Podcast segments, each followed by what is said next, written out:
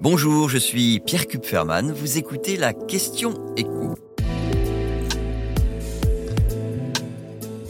Pourquoi le nombre des distributeurs automatiques de billets va-t-il encore baisser dans les prochaines années? C'est une première en France. Quatre banques, et pas des moindres, ont décidé de mettre leurs distributeurs automatiques de billets en commun. Ces banques, on va citer leurs noms, sont BNP Paribas, le Crédit Mutuel, le CIC et la Société Générale.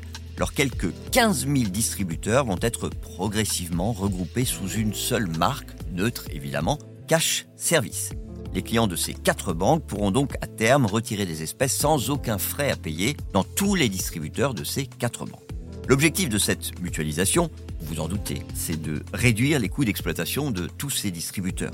Réduction qui passera par une suppression progressive du nombre total des distributeurs, notamment dans les villes qui disposent d'agences proches les unes des autres. Imaginons que dans une commune donnée, vous avez les distributeurs BNP Paribas, Crédit Mutuel et Société Générale situés à moins de 500 mètres les uns des autres, bah, il est facile de faire des économies en en supprimant au moins un, voire deux, sans que cela ne lèse véritablement les clients.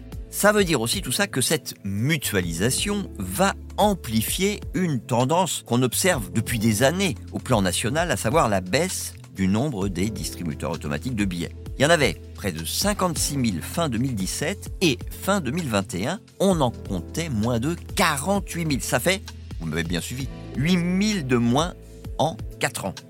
Alors que les Français et les touristes, pour le moment, continuent à retirer un peu plus d'espèces d'année en année. Dernier chiffre dont on dispose porte sur l'année 2021, près de 115 milliards d'euros retirés à raison de 32 retraits par seconde pour un montant moyen qui progresse lui aussi à 113 euros.